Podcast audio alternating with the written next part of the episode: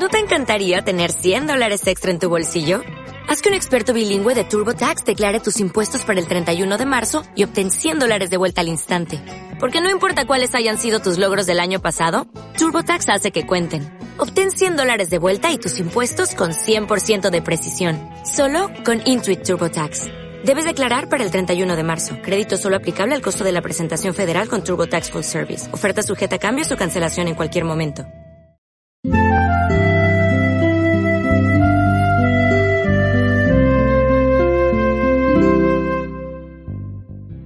Muy buenos días, queridos hermanos. Qué gusto acompañarles una mañana más en nuestro audio El Estudio Diario de la Biblia. Quien te saluda como cada mañana tu amiga Cristina Rosas.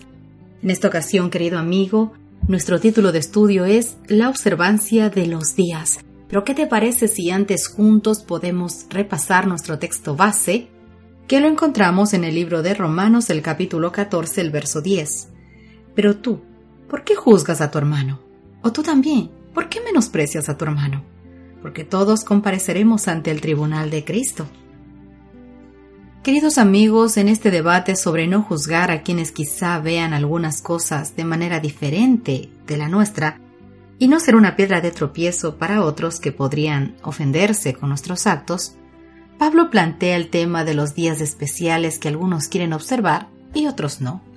Y para eso te invito a que abras tu Biblia en Romanos capítulo 14 y leamos juntos los versos del 4 al 10. ¿De qué modo deberíamos entender lo que dice Pablo? ¿Estos textos dicen algo sobre el cuarto mandamiento? Si no, ¿por qué? Vamos a la Biblia. ¿Quién eres tú para juzgar al siervo de otro? Que se mantenga en pie o que caiga es asunto de su propio Señor, y se mantendrá en pie porque el Señor tiene poder para sostenerlo.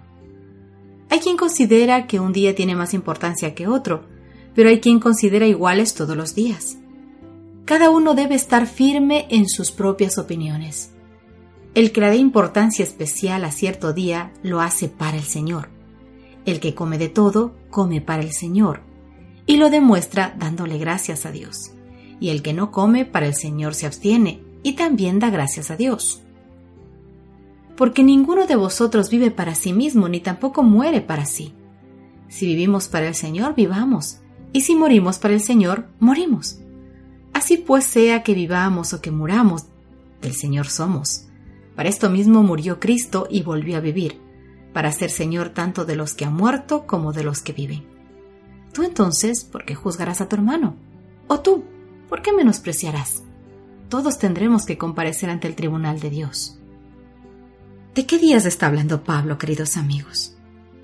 ¿Había un conflicto en la iglesia primitiva en cuanto a la observancia o no de algunos días específicos? Aparentemente sí. En Galatas capítulo 4 versos 9 y 10, Pablo reprende a los cristianos de Galacia por observar los días, los meses, los tiempos y los años. Como se señaló en la lección 2, algunos de la iglesia habrían persuadido a los cristianos de Galacia a circuncidarse y a guardar otros preceptos de la ley de Moisés. Pablo temía que estas ideas pudieran dañar también a la Iglesia romana. Pero quizá en Roma particularmente eran los cristianos judíos los que tenían dificultades para convencerse de que ya no necesitaban observar las festividades judías. Pablo está diciendo, hagan lo que quieran en este sentido.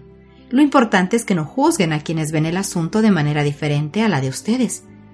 Al parecer, algunos cristianos, para mayor seguridad, decidieron observar una o más de las fiestas judías. El consejo de Pablo es, dejen que lo hagan, si ellos están convencidos de que deben hacerlo.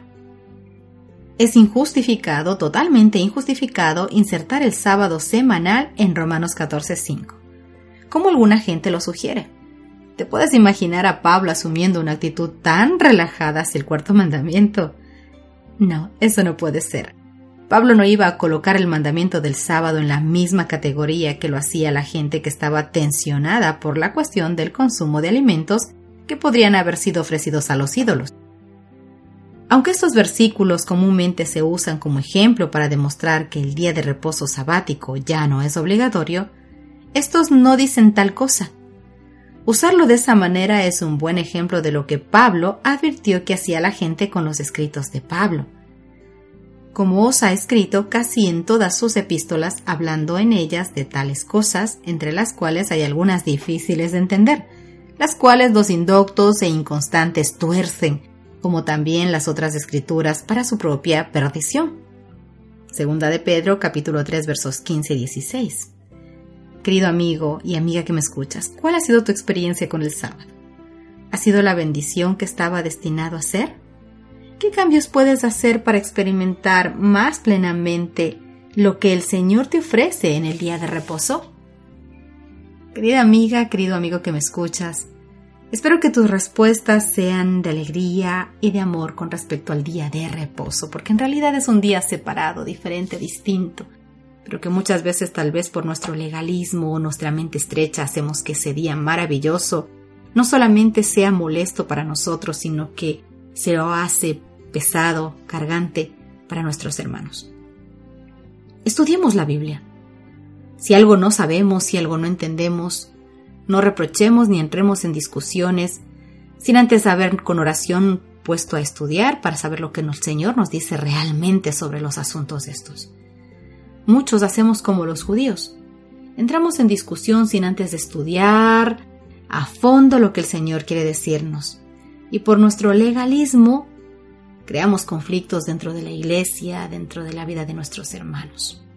Busquemos el equilibrio para a través del Señor, a través de su santo amor, mirar a lo que se debe decir sí y a lo que se debe decir no, y a lo que con paciencia se debe enseñar poco a poco. Querido amigo, que tengas un lindo día hoy miércoles 27 de diciembre. Yo me despido hasta el día de mañana en el que nos encontraremos una ocasión más para seguir estudiando la palabra del Señor. Recuerda que te dejo la invitación de que puedas repartir este audio a otras personas también, para que puedan conocer del amor del Señor y estudiar su santa palabra. De mi parte, yo me despido, nos vemos mañana, Dios te guarde eternamente.